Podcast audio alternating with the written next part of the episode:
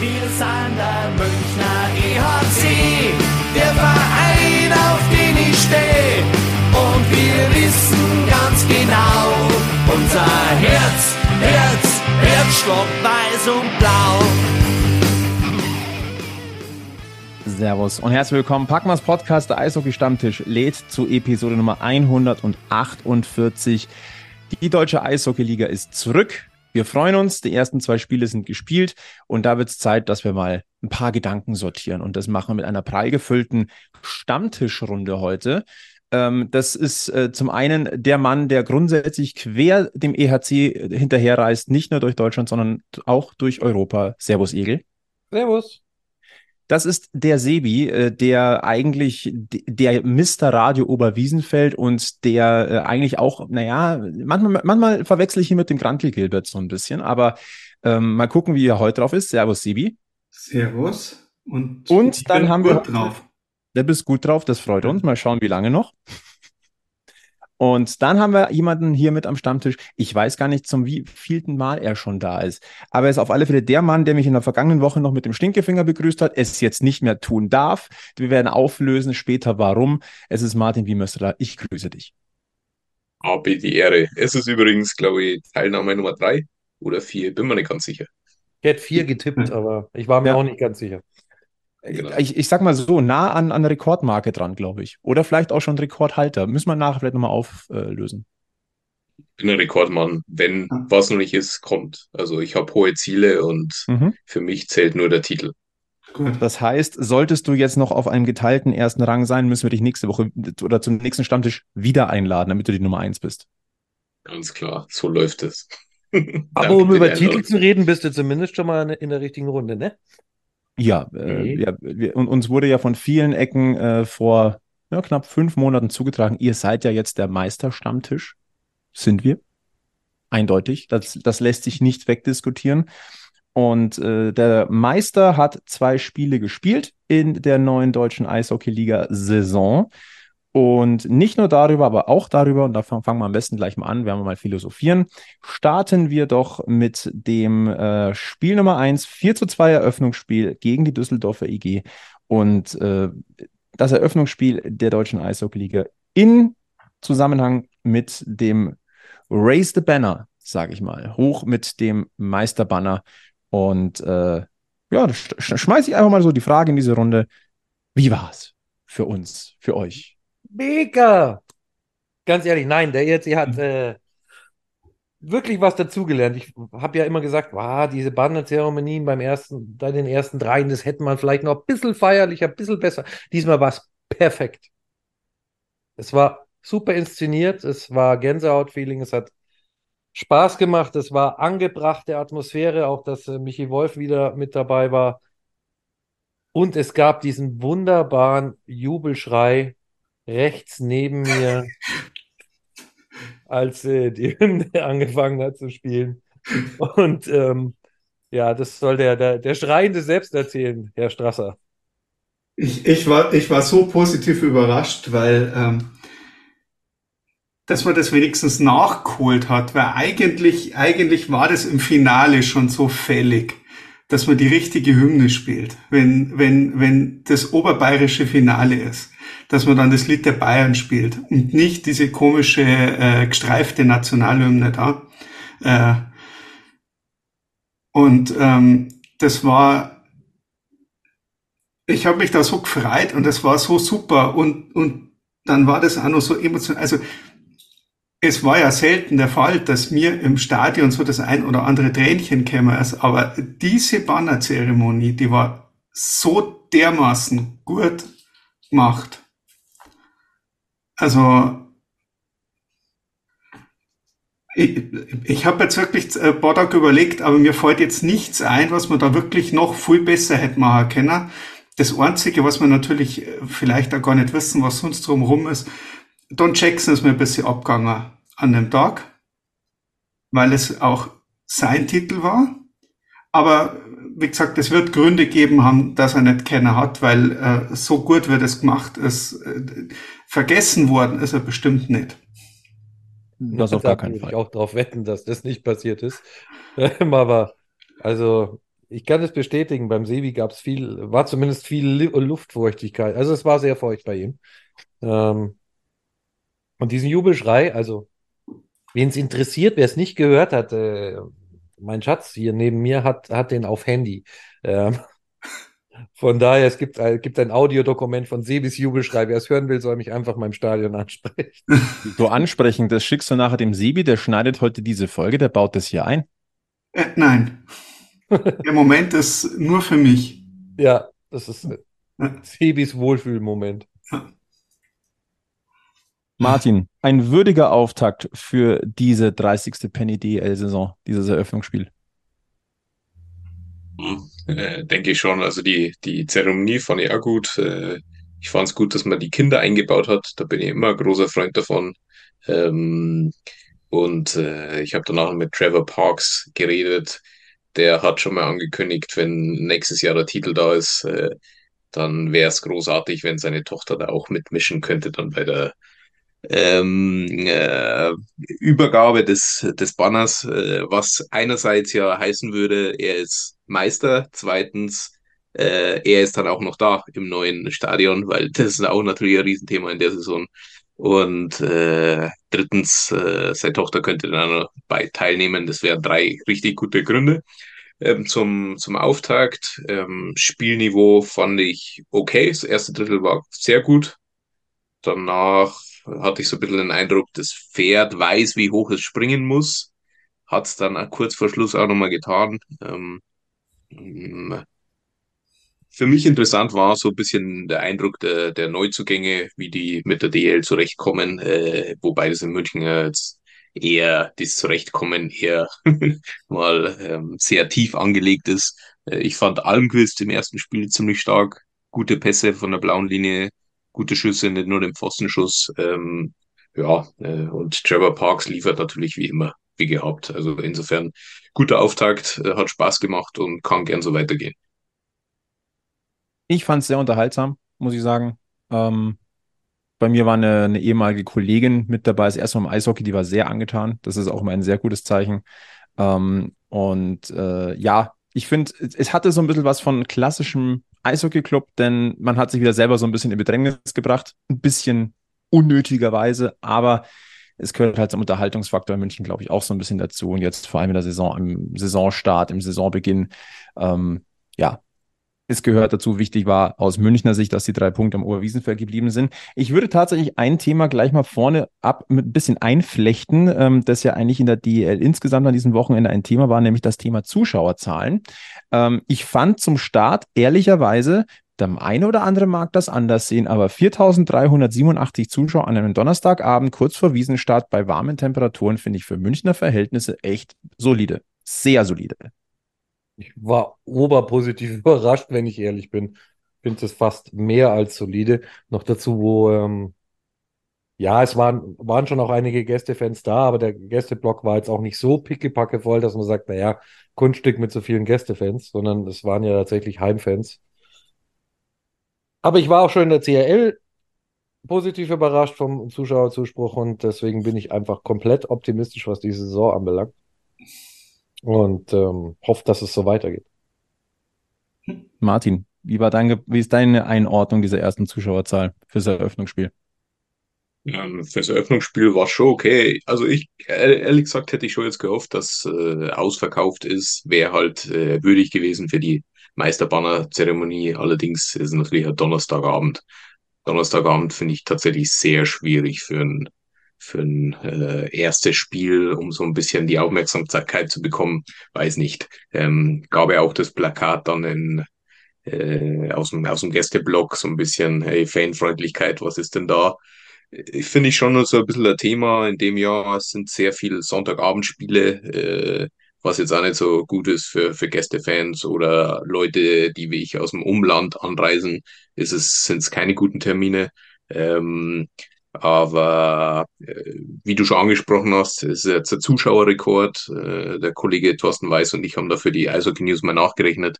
Ähm, so viel Zuschauer gab es dann am Auftaktwochenende noch nie wie, wie aktuell, was natürlich an den zwei Heimspielen in Köln lag, ganz klar. Aber ja, der Auftakt war bis auf glaube, Nürnberg hatte schlechte Zuschauerzahl, ähm, glaube so um die 50 Prozent oder so äh, Kapazität, aber ansonsten meistens über 5, 75 Prozent, oft über die 90 Prozent. Das ist schon ganz gut, ja.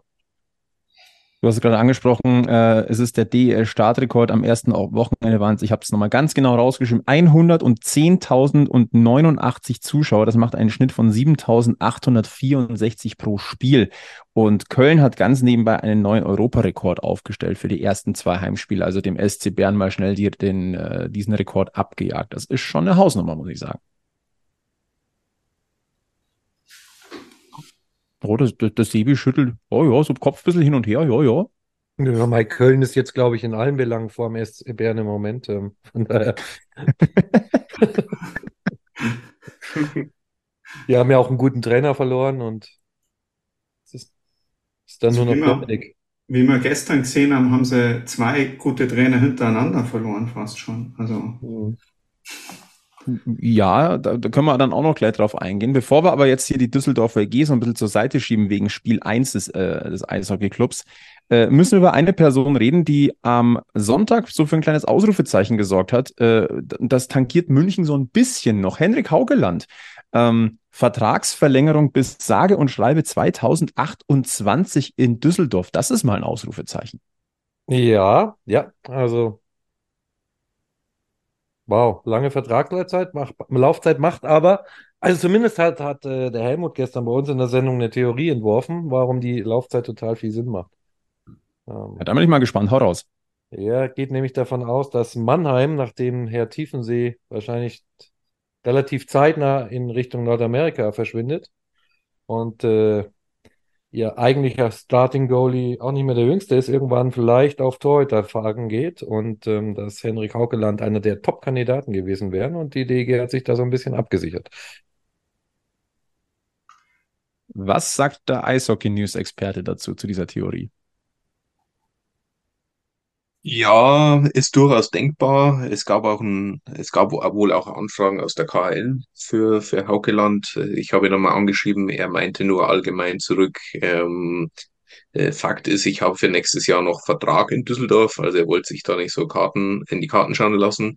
Aber ähm, ich sehe es jetzt mal eher aus der Düsseldorfer Perspektive, warum der Vertrag jetzt, der längere Vertrag Sinn macht, ähm, Sinn ergibt, um es deutsch zu sagen. Ähm, äh, wenn man sich so ein bisschen die Altersstruktur im Kader anschaut, bisher ist Gogula so der, der Spieler, um den man die Organisation drum aufbaut, das Team drum aufbaut. Der ist jetzt auch nicht mehr der Jüngste.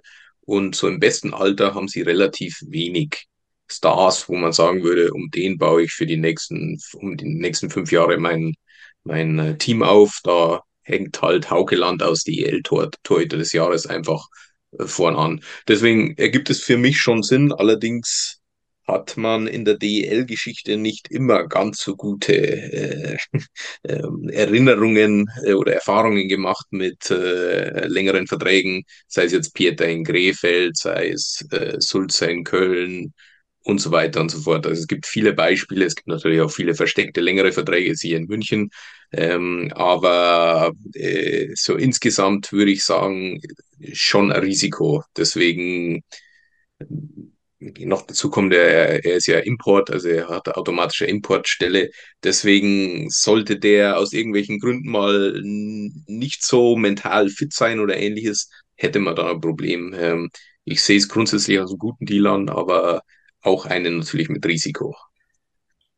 Ich sag mal so, Ich korrigiere mal Ei kurz. hat er auch nicht unterschrieben, glaube ich. ich, ich korrigiere mal kurz zwischendurch. Er hat Vertrag bis 2030. Also er hat sechs Hm. Jahre verlängert. Sechs Jahre er hat verlängert. letztes Jahr, also für nächstes Jahr 2030. Ja. Nicht Das 28. ist,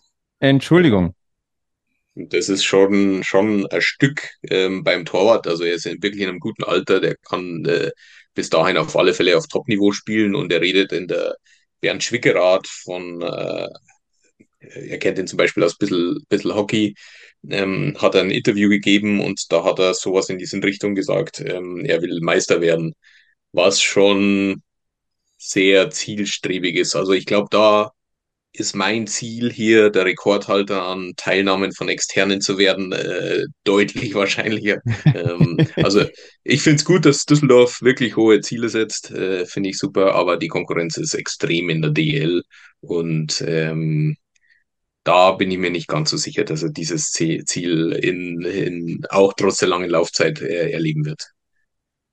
Mal mal kurz eine Frage ein, wie realistisch ist, dass äh, Justin Schützes Wunsch mit einem anderen Team, bei dem er jetzt spielt, Meister zu werden, in Erfüllung geht? Realistischer als das von Haukeland. Das wäre nämlich auch mein Bauchgefühl gewesen. Ja, ich glaube, dass die Haie eher eine Chance haben in den nächsten. Wie lange hat Schütz Vertrag? Zwei Jahre?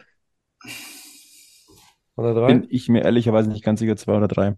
Okay, also ich glaube, dass die Haie in den nächsten zwei, drei Jahren, inklusive der laufenden Saison, eine größere Chance haben, deutscher Meister zu werden als die DEG. Stand heute bis 2030. Stand heute ist übrigens der 18. September 2023. Das wollen wir einfach mal festhalten.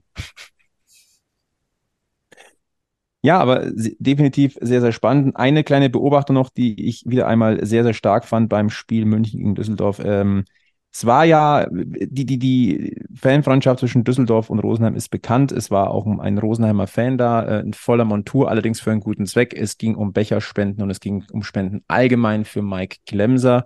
Und wer uns auf unseren Social Media Kanälen folgt, der hat gesehen, äh, der Bech, diese Bechertürme, die da durch die, durch Stadion gewandert sind, die waren beeindruckend. Ich ziehe meinen Hut. Der arme Kerl war am Ende völlig fertig. Ähm, er hat gar nicht damit gerechnet, dass, äh, dass ähm, gerade im Norden, er hat gesagt, er hat vor dem Spiel wohl gesagt, er geht nur in den Süden.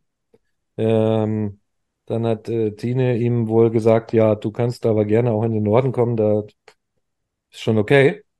Und das hat er dann ausprobiert und ich glaube, er hat nicht damit gerechnet, dass da so viel rumkommt.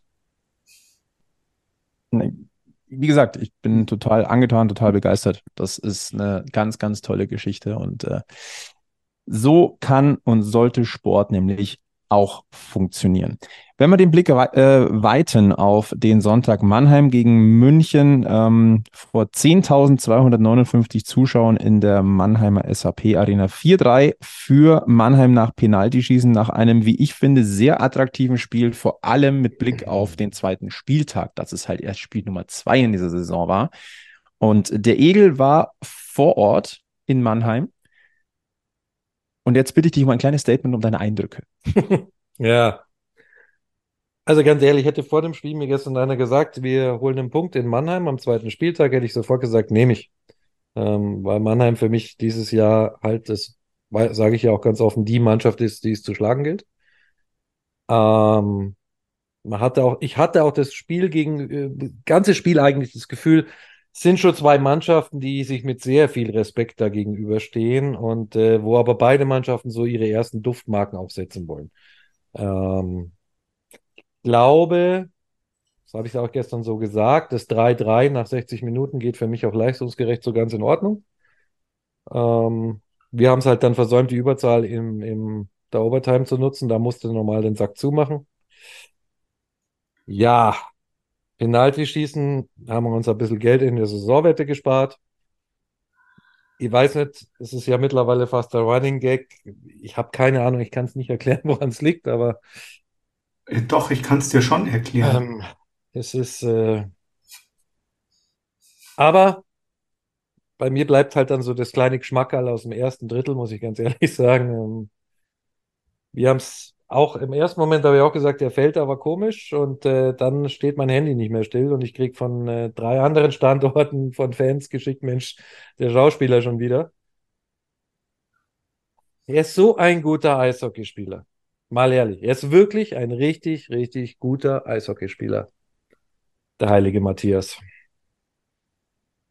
Und dann immer wieder solche Nummern. Und er kommt halt auch immer damit durch. Und ja, das, das ist dann so ein Ärgernis an so einem Spiel. Das finde ich schade, dass es sowas, sowas am zweiten Spieltag in so einem Spiel passiert. Ähm, ansonsten glaube ich, also mein, jeder, der das Spiel gesehen hat, wir hatten so die eine oder andere Unsicherheit defensiv, muss man sagen. Ähm, hatten das eine oder andere Mal echt Glück und Niederberger. Und äh, war ein enges Spiel. Also ich glaube, man braucht sich nicht grämen, in Mannheim nur einen Punkt geholt zu haben. Da wären äh, viele Mannschaften, glaube ich, dieses Jahr froh sein, wenn sie überhaupt einen Punkt holen. Und von daher passt das alles. Ich habe ja gesagt, ähm, dass das wieder ein, ein Duell München gegen Mannheim war, das eigentlich alles das wieder gehalten hat, was es im Grunde versprochen hat. Da war eigentlich so ziemlich alles drin, was man gerne beim Eishockey sieht. Also fast alles. Ähm, vor allem mit Blick darauf, dass es halt erst das zweite Spiel in der neuen Saison ist. Klammern wir mal die Champions Hockey League aus. Martin, wie, wie hast du es gesehen? War schon ein sehr ordentliches Niveau. Ähm, war auch interessant, die, diese neu zusammengestellten Teams und die neuen Trainer mal so gegeneinander zu sehen. Äh, die haben ja doch eine gemeinsame Geschichte miteinander, wie vorher schon angedeutet, waren sie, haben sie sich beim SC Bern die Tür, die Türklinke in die Hand gegeben. Ähm, ja, war schon interessant zu sehen, wie der eine auf den anderen reagiert und man hat es auch so im, im Coaching so ein bisschen gesehen. Äh, wenn eine Mannschaft ein bisschen davongezogen ist, gab es die Reaktion drauf, gab es die Antwort drauf, die, äh, den Ausgleich und so weiter. Ähm, äh, soll jetzt nicht negativ klingen, ich habe vorher Blitsch, Blatsch, Pinguin äh, mit meinem Nachwuchs gespielt. Ich weiß nicht, ob das jemand kennt. Das ist ein Brettspiel ähm, mit so einem äh, wackelnden Eisberg und man muss da immer so äh, Pinguinmännchen nacheinander draufstellen. Und wenn sie runterfallen, dann geht's wieder von vorn los. Und äh, irgendwie war es immer so, man hat jetzt das Gefühl, der eine wird fertig, stellt seinen letzten Pinguin drauf, sprich, äh, macht hier den Sack zu. Äh, hätte München machen können, hätte Mannheim machen können, äh, aber dann gab es wieder die, gab's wieder den, den Rückschlag und äh, ist alles wieder von vorn losgegangen. Und am, am Ende war es dann so, dass halt der Blachter äh, einfach der Blachter ist. Ich habe da, ich habe extra mal im bei Le Fond, also dem, dem Statistikportal, nachgeschaut, wie Blachter die vergangenen Jahre so gegen München abgeschnitten hat. Grund, also so in Erinnerung gefühlt macht er immer zwei, drei Punkte pro Spiel. Ist nicht ganz so, aber Punkt pro Spiel ist jetzt in den letzten vier, fünf Jahren schon gewesen. Ähm, der hat einfach seit äh, den Pinisotto-Jahren äh, so ein bisschen äh, was mit München zu regeln ist, so meine Wahrnehmung ja, ist ein guter Spieler und äh, hat dann auch das äh, clever und ja, also hat es gut zu Ende gebracht. Das war schon stark, wie er es dann gemacht hat am Schluss.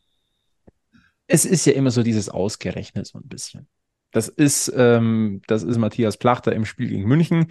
Und wenn man es umdreht, dann war klar, dass Nico Kremmer sein erstes Tor für München natürlich in Mannheim schießt. Auch irgendwo klar. Wo ich übrigens sagen möchte, ähm, das muss man, glaube ich, auch mal hervorheben. Ich fand es toll, wie äh, Markus Eisenschmidt und Nico Kremmer äh, in Mannheim nochmal gewürdigt worden sind.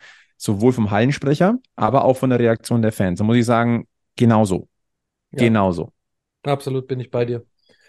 Wie gesagt. Da, ich, da will ich jetzt den Igel wieder äh, äh, rausholen. Äh, wir in München hätten dieses Jahr auch die Möglichkeit, äh, uns so gut zu verhalten. Ähm, am kommenden Wenn, Freitag zum Beispiel. Da kommen auch zwei Personen, die, nein, da noch nicht. Also der kommt ja wieder zurück, das wissen wir ja. ja, ja. Ähm, äh, nee, aber äh, ich sage jetzt mal, wir haben auch zwei Personen, die mit Schwenningen kommen, denen wir in den letzten Jahren hier in München viel zu verdanken haben und ähm, müssen ja auch nicht immer nur die Spieler sein, denen man irgendwo noch eine Würdigung geben kann. Also der eine hat gestern auch ein Tor geschossen übrigens für die Wildwings. Herzlichen Glückwunsch an der Stelle. Der schießt ja, ja nun nicht so viele Tore. Und ähm, ja, also Wobei gestern... muss auch was einfallen dazu, ganz ehrlich. Also wenn Daryl zurück ans Oberwiesenfeld kommt, ja, es muss genauso scheppern wie damals bei Uli Mauer. Unbedingt. Hast du den Martin abgegrätscht? Ja, alles gut. Ich wollte nur sagen, äh, gestern hat er gefühlt jeder in Iserlohn getroffen. Also war es dann auch da mit der Boll mal dran. Ähm, ja. ähm, zu Uli Maurer, äh, kurzer, kurzer Exkurs. Ich erinnere mich, dass ich mal ähm, mit ihm Minigolf gespielt habe an der Minigolfbahn nebenan. Und äh, an dieser Stelle viele Grüße. Äh, mein Minigolf-Score hat sich gesteigert. Also Uli, wenn du zuhörst, äh, neues Duell steht, oder? Also was bei Uli Maurer vor allem steht, dass er einfach nicht ohne Eishockey kann. Das haben wir heute erfahren. Äh, ab Januar spielt der ewige Uli, möchte ich jetzt schon sagen, äh, wieder für den SC Rissersee. Genau. Wie, wie alt ist er, ist er jetzt dann? 39? Mhm. Ja, da ein bisschen noch was aufzuholen auf den Tschechen, ne? er spielt auch noch eine weitere Saison. Stimmt. Ist also, wird Uli Maurer der Jaromir Jager des EHC-SCR? Steile These. Ja. Und man könnte natürlich sagen, es geht natürlich um die Wurst. Ja, im Zusammenhang mit Uli Maurer ist das fast schon wieder ein gelungenes Wortspiel, Mensch. Ja, wir müssen ja die Saison auch wieder so richtig anlaufen lassen. Also es hilft ja nichts. Aber können wir vielleicht noch mal ganz kurz, also ich, ich will ja keine schlechte Stimmung machen, ne?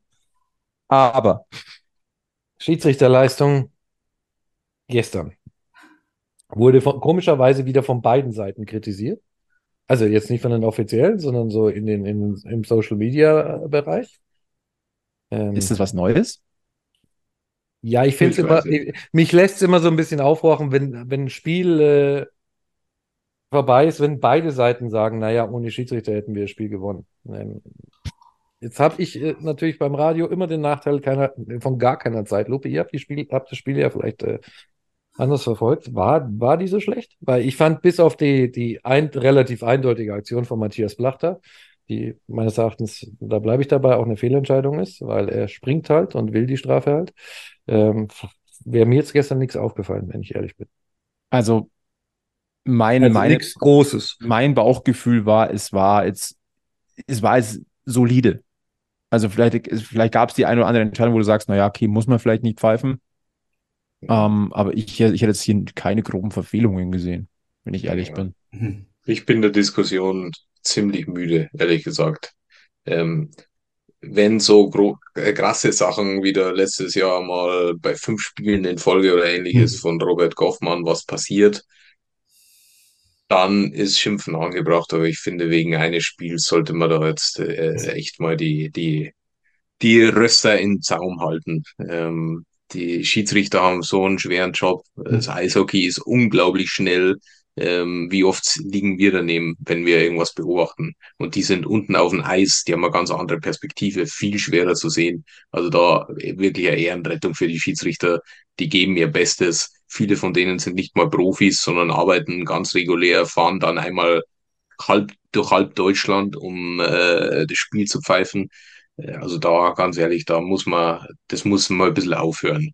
Die Schiedsrichter geben ihr Bestes und äh, die Schiedsrichterausbildung war in den vergangenen Jahren einfach nicht gut in Deutschland. Ähm, das muss man ganz klar ansprechen. Da tut sie jetzt auch was. Und insofern sollte man da alle wirklich schauen, dass man das Spiel im Vordergrund behalten. Ich weiß, jetzt kommt die, die Widerrede, ähm, der Schiedsrichter beeinflusst das Spiel halt, aber äh, der ist ein unparteiischer und der gibt wirklich sein Bestes oder die geben wirklich in dem Fall, drum. In, in dem Fall muss man ja sagen, ähm, wenn man sich die Statistiken von diesem Spiel anschaut, das ja nicht nur im Ergebnis nicht ausgeglichener sein kann. Beide Mannschaften haben sechs Strafminuten bekommen. Beide Mannschaften haben dreimal die Möglichkeit gehabt, Powerplay zu spielen. Beide Mannschaften hatten äh, dementsprechend auch äh, dreimal die, äh, die Chance, das zu verteidigen. Beide Mannschaften haben genau ein Powerplay-Tor gemacht. Ähm, ja, also ich, ich denke, dass ähm, selbst wenn man jetzt sagen würde, vielleicht, dass sich die Schiedsrichter relativ rausgehalten haben, sogar aus, aus, aus vielen Nicklichkeiten in dem Spiel, ähm, dass doch die Mannschaften untereinander wirklich, also, also das war ja, das war ja so, ja, nein, äh, ach, weiß ich nicht. Und immer auf die Schiedsrichter. Man hat ja auch die Möglichkeit, fünf Unterzahl mal zu killen. Also haben manche Mannschaften auch schon gemacht. Selbst wenn der Schiedsrichter äh, vielleicht mal ähm, die, die leichtfüßigere Mannschaft äh, äh, bevorzugen sollte oder die, die halt äh, gern mal nicht so gut auf den Schlittschuhen steht. Aber es ist, äh, ja, weiß ich nicht. Dann haben wir noch ein Thema, das, das jetzt hier quasi schon angeschnitten wurde. Powerplay. Ähm, der EHZF München hat in beiden Spielen zusammen sieben Powerplay-Situationen gehabt, hat vier davon genutzt. Das macht eine Quote von 57,14 Prozent. Trügt der Schein oder hat sich da was getan? Ich würde jetzt fast mal sagen, wenn es läuft, dann läuft's. Ähm, das nach zwei Spielen zu beurteilen, Es wäre jetzt, als wenn ich erwarten würde, dass Herr Blam genau in der CRL jetzt jedes Spiel drei Punkte macht oder ach, genießen wir den Augenblick. Ja, ich, ich, ich glaube es auch, ich glaub's auch noch nicht, weil ähm, dieses 4-3 Powerplay in, in, in der Verlängerung in Mannheim, äh, das war ja wieder so ein symptomatisches Münchner Powerplay. Also das war ähm, ja. Aber auch das glaube ich nicht mehr, diesen und, Mythos vom Münchner und, Powerplay. Und ansonsten nein, also es läuft kurz, sind gute Spieler auf dem Eis, die können das, äh, die machen das. Ich hatte zumindest den Eindruck, dass der Puck definitiv flinker, flitz, schneller zirkuliert. Und dadurch alleine dadurch schon mehr Gefahr entsteht. Das 1 zu 0 gegen Düsseldorf war super rausgespielt, muss man sagen. Da ist wirklich die Scheibe gelaufen. Kastner mit einem Guster-Stickerl. Ähm, also es war schon, das war schon wirklich gut rausgespielt. Äh, ich glaube auch, dass halt so ein Faktor ist, ähm, dass München erneut, also Zach Redmond ist ja jetzt nicht mehr da, aber mit, mit äh, Adam Almquist ist ja ein, ein neuer guter äh, Verteidiger für diese Position gekommen. Also sind wieder mit Blam und Almquist zwei Spieler da, die es wirklich wissen, von hinten aufzuziehen, die Schussgewalt entfachen. Ähm, äh, es gibt eben diese, diese Theorie, dass halt ein gefährlicher Spieler mehr Achtsamkeit der, der Gegner auf, äh, erfordert und sozusagen andere ein bisschen freier stehen. Und genau das ist halt beim Münchner Powerplay eigentlich der Fall. Und jetzt klappt's halt einmal. Ähm, ob das dann die ganze Saison so läuft, ist dann eine andere Sache, aber es sollte schon eins der besseren Powerplays in der Liga sein, das schon. Auf dem Papier auf jeden Fall. Die Short-Handed-Quote liegt bei 80 Prozent, aber wie er schon sagt, nach zwei Spielen ist das relativ trivial, da jetzt schon irgendein Urteil drüber zu fällen. Ähm, was man aber sagen kann, gut in die neue Saison gestartet sind, äh, ist vor allem Ben Street. Zwei Spiele, drei Punkte, zwei Tore, ein Assist. Das ist schon mhm. mal mehr als solide. Ich finde es auch stark, dass Trevor Park schon zweimal genetzt hat an zwei Spielen. Ne? Ähm, der baut jetzt mal seine, seine Rekordmarke so ein bisschen aus. Äh, Elis, der noch zuschauen muss, der ihn ja eigentlich schon ein bisschen jagt in, Richt, äh, in Richtung EHC-Rekord. Der Trevor liegt vor, Müssen wir mal gucken, wann Yassin zurückkommt. Und auch ansonsten, wenn man sich so die, die Scorer anguckt, Maxi Kastner schon mit zwei Punkten, Andi Eder mit zwei Punkten, Nico Kram mit seinem Premierentor jetzt in Mannheim, Patrick Hager schon mit zwei Vorlagen. Ähm, die Punktemaschine läuft schon mal an. Was mich ja. das positiv stimmt an der ganzen, an dieser ganzen Geschichte, wenn man sich jetzt mal anschaut, welchen Kader Mannheim aufgestellt hat. Bei uns vergisst man vielleicht auch äh, bei diesem Vergleich, weil wir ja trotzdem einen sehr prominent aufgestellten Kader in Mannheim dabei hatten.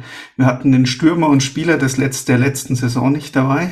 Also wir haben unseren Nummer, Nummer eins Stürmer nicht dabei gehabt. Wir haben den Spieler nicht dabei gehabt, der uns letztes Jahr in die Playoffs äh, zurückgebracht hat. Also nach diesem Bremerhaven-Pleiten äh, mit, äh, mit äh, Christy Sousa, der so einem Spiel auch mal die nötige ähm, Ernsthaftigkeit äh, bringen kann. Und natürlich war äh, Philipp Wareika nicht dabei. Und wenn man die drei schon mal aufzählt, dann kommen wir vielleicht auch wieder zurück äh, auf die Frage vom Anfang, ähm,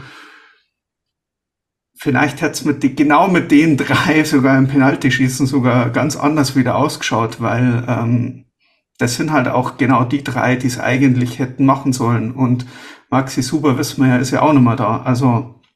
Der übrigens äh, ganz erfolgreich spielt da drüben, gell? Hm. Ja. Das nur ja, so am Rande. Ich, ich muss sagen, ich, ich habe ihn gerade nicht so im Blick. Er hat äh, wohl ordentlich gepunktet in den bisherigen äh, Spielen gegen die anderen Rookie-Teams und ähm, also ordentlich Vorlagen geliefert, dann sticht schon raus. Also macht wohl einen ziemlich guten Job da drüben. Aber ich gebe dem Sevi recht, da fehlen tatsächlich ja schon auch noch drei Spieler, die in jedem anderen DEL-Team auch in den Top 3 spielen würden. Weil ich glaube, auch Philipp Vareka ist schon einer der deutlich besseren U23-Spieler dieser Liga.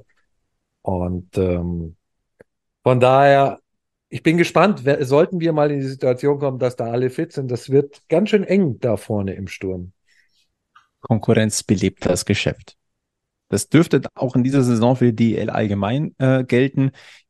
Allgemein geht man davon aus, dass die Spitze enger zusammengerückt ist, dass vielleicht der ein oder andere sich oder dass, dass der eine oder andere da aufschließen konnte. Wenn wir mal über das erste Wochenende so ein bisschen drüber gucken, äh, was waren so, was ist eure größte Überraschung bisher oder das größte Ausrufezeichen an diesem Wochenende? Schwenningen. Schwenningen. Freitag 2-1 Sieg im Penaltyschießen über Mannheim und am Sonntag ein 7 2 in Iserlohn, wobei es nach dem ersten Drittel schon 5-0 stand. Es, es, gab ja Stimmen, die haben den Schwenningen in der kompletten Saison nicht so viele Tore zugetraut. Ja. Mit dem Sturm. und also ähm, ja. Ich habe ja gesagt, jeder Schwenninger Punkt ist ein Punkt gegen den AIV im Prinzip, weil ähm, die setzen sich jetzt schon von den Augsburgern ab.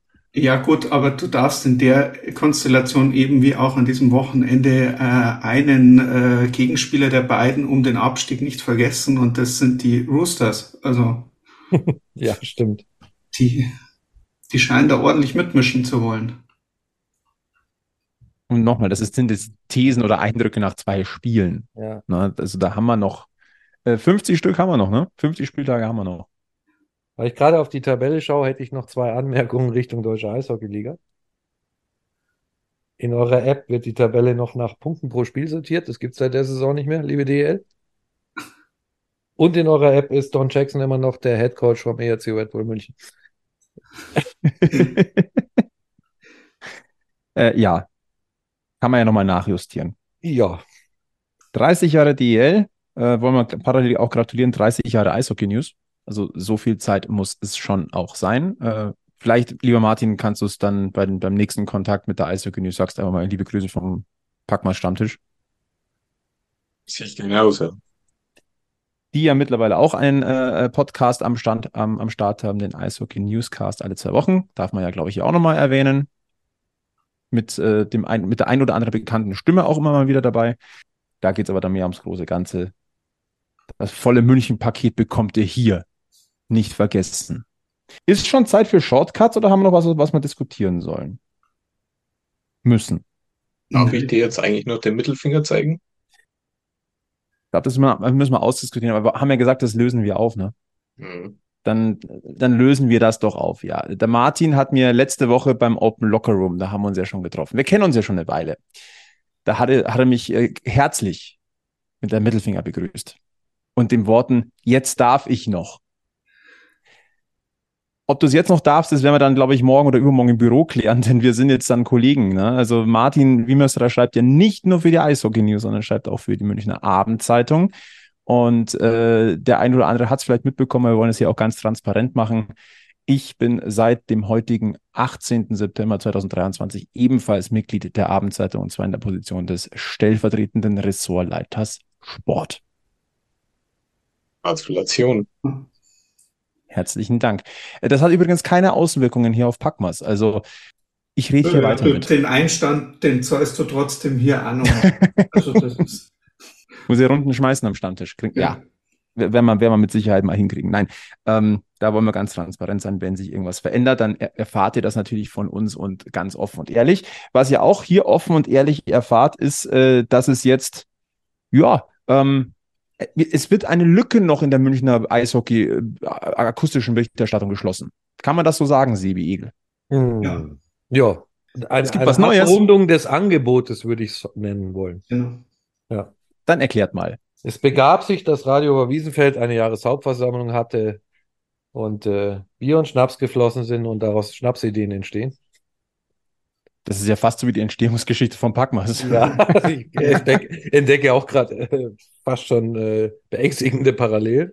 Ja, also, Sebi, erzähl du. Du bist der, du bist der Hauptvorstand. Im Großen und Ganzen ist mal, ist mal kurz angesprochen worden, wie es denn ausschaut. Ähm, es, es, ging in Richtung, Richtung Packmas, äh, wo man dann, wo es dann, ja, wir schauen ja immer nicht so genau auf die Spiele und äh, das ist ja immer so Berichterstattung direkt von die Spiele und, und, und, und, und. Und ähm, der Egel und ich, wir haben dann mal ja auch ganz deutlich gesagt, also das ist der Stammtisch. Da muss man nicht, äh, das ist ja kein top recherchiertes äh, Zahlen-Fakten-Bashing, das wir hier äh, betreiben, sondern das ist äh, Stammtisch aber auch. Aber auch. Aber da reden wir halt einfach ein bisschen über das Münchner Eishockey und was sonst noch ist und was uns halt sonst noch so, so über den Weg läuft. Und ähm, wir haben ja äh, gelegentlich noch eine Arbeit. Lieber so. Christian. ähm, das habe ich gestern schon mit ihm geklärt. Ja, okay. Und ähm, wir, wir wollen auch nicht immer äh, Ding, sondern wenn Themen sind, dann machen wir, dann machen wir gemütliche Runden und wenn keine Themen haben, dann machen wir keine. Und dann war das relativ gut und zum am Sonntag war es, zweites CHL-Spiel. Da haben dann der Robin und der Helmut gekommen und haben gemeint, du, wir hätten da so eine Idee, wenn wir das jetzt direkt vom, äh, vom Spieltag machen, so, ähm, wir haben eh ein Mikrofon dabei und einen Computer und dann machen wir halt so nach dem Spiel fünf Minuten einmal kurz drüber reden, wie wir das Spiel gefunden haben, was wir so eh machen für unsere Zuhörer. Danach sind wir eh auf der Pressekonferenz und äh, danach äh, schauen wir mal, ob da noch irgendjemand rumläuft oder wo man noch was aufnehmen kann. Und wenn wir das so äh, kurz zusammenschneiden, ob wir da nicht irgendwas machen können. Und dann ist das, waren die zwei relativ schnell gleich in der Umsetzung und äh, haben mit alle möglichen Leuten, die man so fragen muss, davor äh, und danach äh, geredet und äh, dann haben die das gleich beim ersten DEL-Spieltag schon so nebenbei mit aufgenommen und zusammengeschnitten und waren dann schon fertig. Also genau. Und deswegen gibt's jetzt von Radio Oberwiesenfeld zu den Spieltagen nach dem Spiel nach den meisten Spiele, wir können es nicht versprechen zu jedem Spiel, aber nach den meisten Spiele eben noch eine kurze Zusammenfassung und ein Mitschnitt von der Pressekonferenz. Und äh, wenn dann noch irgendwo Spielertrainer über den Weg läuft, äh, der gern noch einmal eine Frage beantwortet, dann auch das. Ja. Das ganze das Kind, sich... genau, das ganze Kind nennt sich jetzt Radio über Wiesenfeld Overtime. Ähm, seit gestern gibt es die zweite Folge, dauert glaube ich auch wieder 15 Minuten ähm, ist die Pressekonferenz aus Mannheim gestern und dann haben wir noch ein kurzes Interview mit Toni Söderholm geführt. Im Prinzip, also haben wir jetzt äh, Live-Berichterstattung, äh, Live eine kurze Overtime mit äh, vielleicht Pressekonferenz und Interviews und einen Blick aufs große Ganze einmal in der Woche im Podcast und äh, boah. Für den Münchner Eishockey, komm, sag's Flo. Komm, sag's. Kosmos. Genau. Also Radio Wiesenfeld live, Radio Wiesenfeld Overtime zum Spieltag, kurz und knapp und äh, die gemütliche Stammtischstunde zum großen Ganzen hier bei Packmas. Genau. So. Wir sind ja alle schon ein bisschen älteren Datums und als wir äh, so in, in, in Sportbereich gestartet sind, äh, nicht nur beruflich, sondern vor allem emotional, gab es sowas wie Social Media ja noch gar nicht. Es gab aber einen Vorläufer und den gibt's heute noch und das nennt sich Forum. Und äh, da sind wir darauf aufmerksam gemacht worden, dass es dieses Forum ja immer noch gibt. Und tatsächlich macht es auch Sinn, das nochmal anzusprechen, oder Jungs? Absolut. Ähm, ich war auch heute erst aktiv drin unterwegs.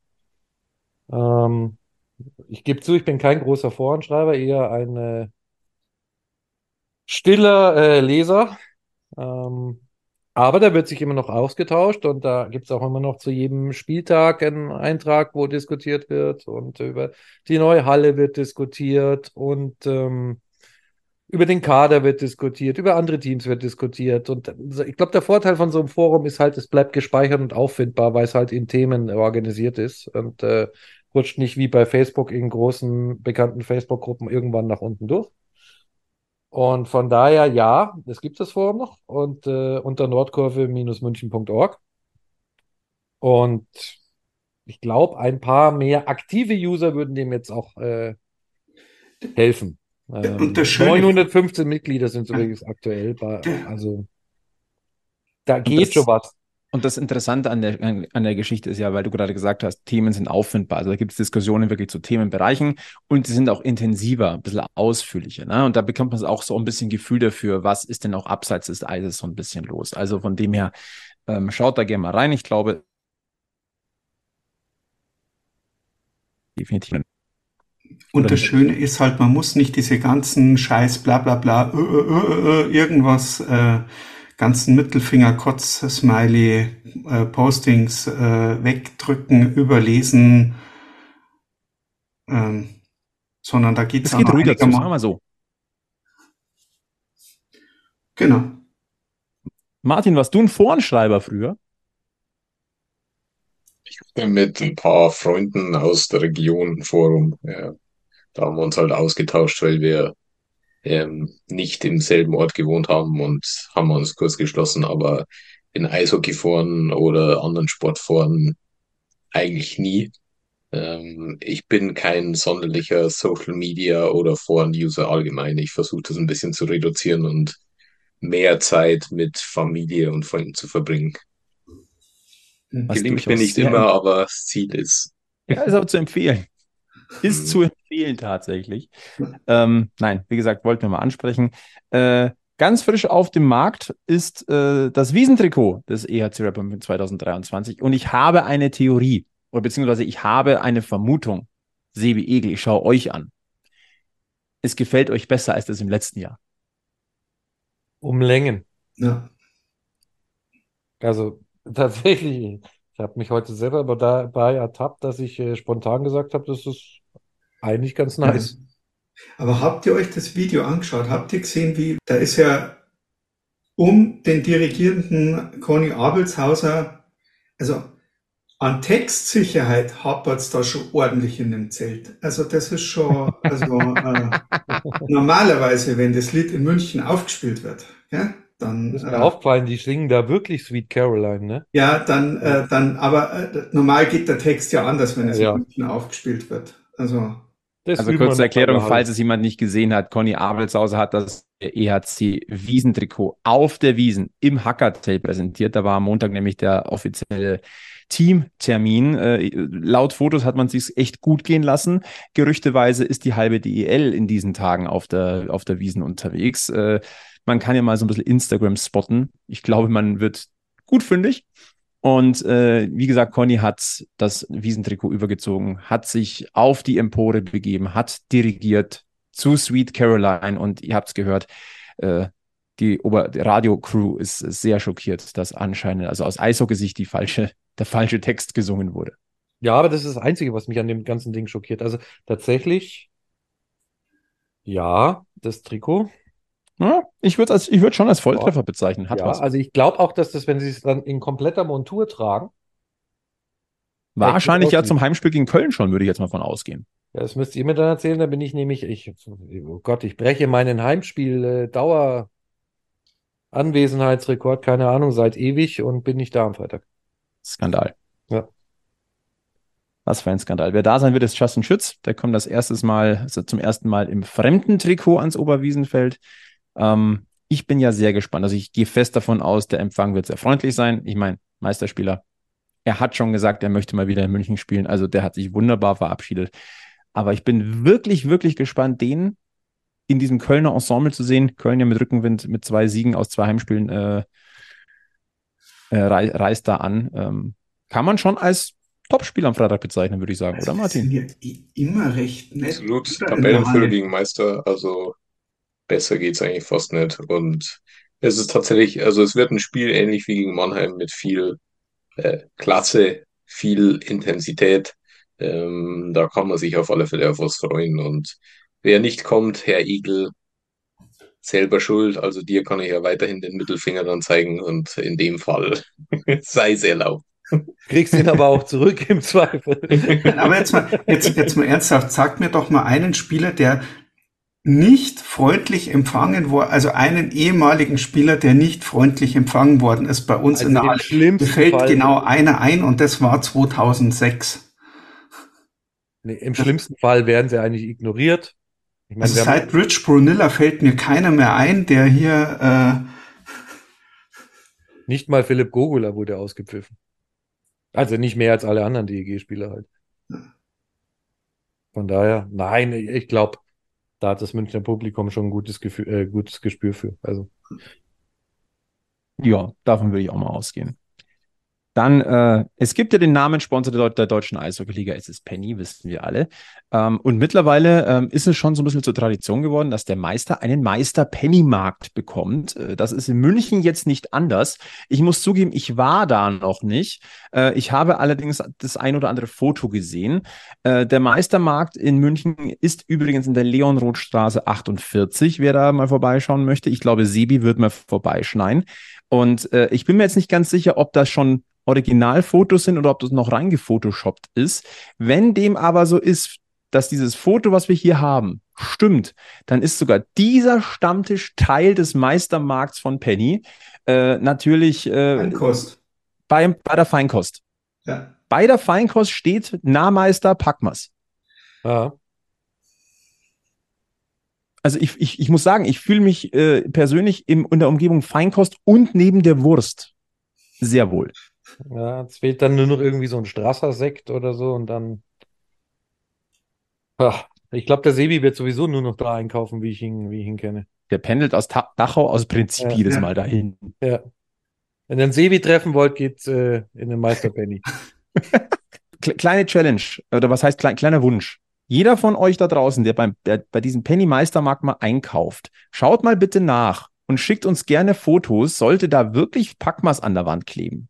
Der, äh, also der Name, der Ausdruck. Wenn das wirklich so ist, bitte schickt uns Beweisfotos. Wir hätten die gerne. Und ansonsten ist jetzt mein Zettel leer. Aber eine Sache möchte ich tatsächlich noch loswerden. Ähm, weil wir immer drüber sprechen, Eishockey, Leidenschaft, ich muss. Sie noch mal ganz kurz unterbrechen. Wir machen das einfach so. Ihr schickt uns Fotos und wir schicken euch dafür drei, vier Aufkleber. Ist das okay? Das, Kiel. Genau. Schickt uns Fotos, schickt uns dazu am besten gleich mal eure Adresse und, und, und so weiter. Dann schickt der Sibi, pack mal Sticker raus. So. Genau. Was nicht heißen soll, dass ihr den Pennymarkt dann vollkleistern sollt mit Pa- pack mal Sticker. Also bitte. Also, man, das manchmal muss nicht. man das ja dazu sagen. Ja. Ja, Das ist jetzt keine Anstiftung zum Tapezieren. Also, vielleicht als Kleinigkeit, äh, unsere Saisonwerte steht noch bei 0 Euro. Also wir brauchen, äh, wir brauchen Punkte von Philipp Reika, wenn er wieder fit ist. Äh, Tore? Nee, Tore brauchen wir. Nee, Punkte, von Philipp Reika. Reika.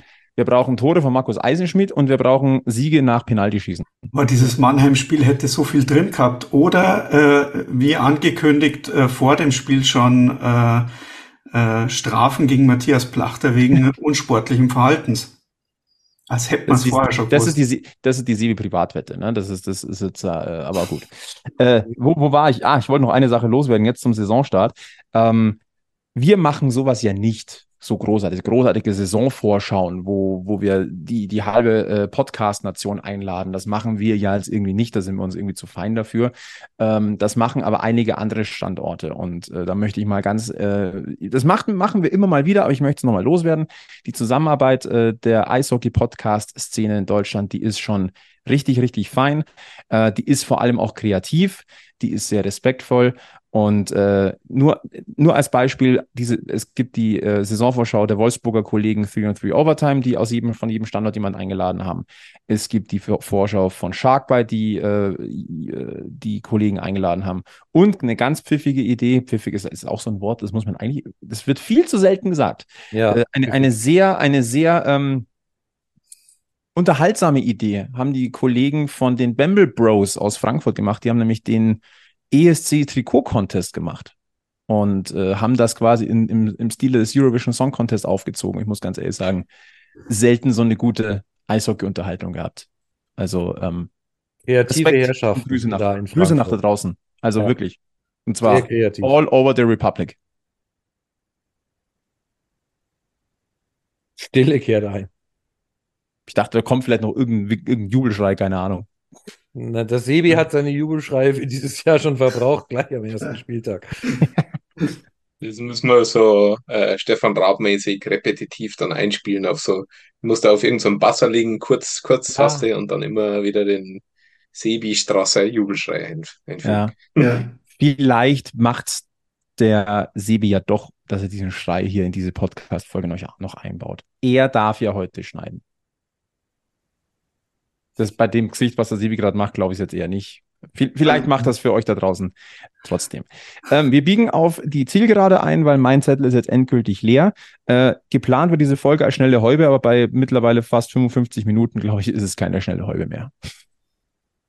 Das ist schon, m- müssen wir jetzt noch durchziehen oder, oder können wir es Die fünf? Minuten noch, Also, dass wir, dass wir die 60 Minuten voll machen. nur so. Eher leckere Mass, hätte ich jetzt gesagt, gell? Das Ja. ist eine schmackhafte Eishockey-Mass. Ja. Vielleicht, vielleicht, oder vielleicht hat da Martin noch was, über das er jetzt noch fünf Minuten äh, philosophieren kann, möchte. Alles gut. Ich sag nichts, um es mit Gerd Poll zu sagen. Der Ja. hat fünf Minuten mal in einem Stück fünf Minuten nichts gesagt, äh, weil er gegen irgendwie äh, Bevormundung durch ZDF protestieren wollt, könnt ihr jetzt auch fünf Minuten durchziehen. Ich sage nichts, aber schenken wir uns das. Schenken wir uns das und schenken uns stattdessen äh, ein kühles äh, Kaltgetränk an diesem Abend noch ein und beschließen diesen Stammtisch mit der Nummer 148 nach dem Start der deutschen Eishockeyliga. Ich sage, äh, Martin, herzlichen Dank äh, für dein Gastspiel, dein wahrscheinlich Rekordgastspiel an diesem Stammtisch. Ähm, und wir sehen uns in dieser Woche äh, und hören uns vor allem bei der AZ. Ansonsten liest man dich nicht nur bei der AZ, sondern auch bei den Eishockey News. Ich sage nochmal Dankeschön. Ich sage herzlichen Dank. Dankeschön für die Einladung und ich rechne nur nochmal nach. Der Rekord wird fällig auf alle Fälle. Und wenn nicht, dann kann man ihn ja brechen lassen. Ne? Ja, oder der Sebi und ich müssen mit dem Robin reden und der kommt dann auch nochmal und. Oh, dann gibt's, dann gibt's, dann gibt's ja, ein Battle. Robin, Helmut und ich weiß auch nicht, wie oft der Alex Kund schon da war. Der war auch schon. Ah. Dann müssen wir jetzt einmal 148 Folgen einfach mal in Re Recap gehen und mal ja. gucken ähm, und nochmal nachreden. Wir müssen so eine Stricherliste einführen. Ähm, Sebi hört und sieht man am Freitag gegen Köln? Nicht? Nein, zu meinem Ding, ich bin auch nicht da, weil ich relativ früh, sehr, sehr früh aufbreche, um euch äh, das Spiel aus Bremerhaven dann auch äh, bringen zu können. Und ähm, wenn man sich das einigermaßen bezahlbar lassen macht, dann muss man da am äh, Samstag sehr, sehr früh am Flughafen sein. Aber grundsätzlich. Ist viel leckerer Fisch versprochen worden. Immerhin. Aber grundsätzlich hört man äh, Siebe und Egel weiterhin bei Radio Wiesenfeld. Gerne dann auch mal in der Radio Wiesenfeld Overtime und weiterhin natürlich an diesem Stammtisch bei Packmas. Dann, wie gesagt, Deckel drauf. Wir hören uns zeitnah wieder, bald wieder hier an diesem Stammtisch. Schaltet es wieder ein, abonniert den Podcast, äh, Facebook, Twitter, Instagram. Lasst, ich, ich sag kein Ex, ich werde dieses Ex nicht sagen. Facebook, Twitter, Instagram äh, lasst einen Like-Button, äh, lasst den Like-Button da, ja, drückt auf den Like-Like-Button. Ähm, da erfahrt ihr dann immer, wenn es was Neues gibt bei uns. Ansonsten, wie gesagt, Podcast abonnieren, weiterempfehlen, 5-Sterne-Bewertungen freuen uns. Und ansonsten verbleiben wir mit den besten Grüßen vom Münchens Eishockey-Stammtisch. Bleibt's gesund, bleibt's freundlich, bleibt's positiv, mental. Und äh, in München gilt weiterhin und jetzt erst recht wieder eins. Immer schön am Puck bleiben. Bis zum nächsten Mal bei Packmas. Servus. Servus.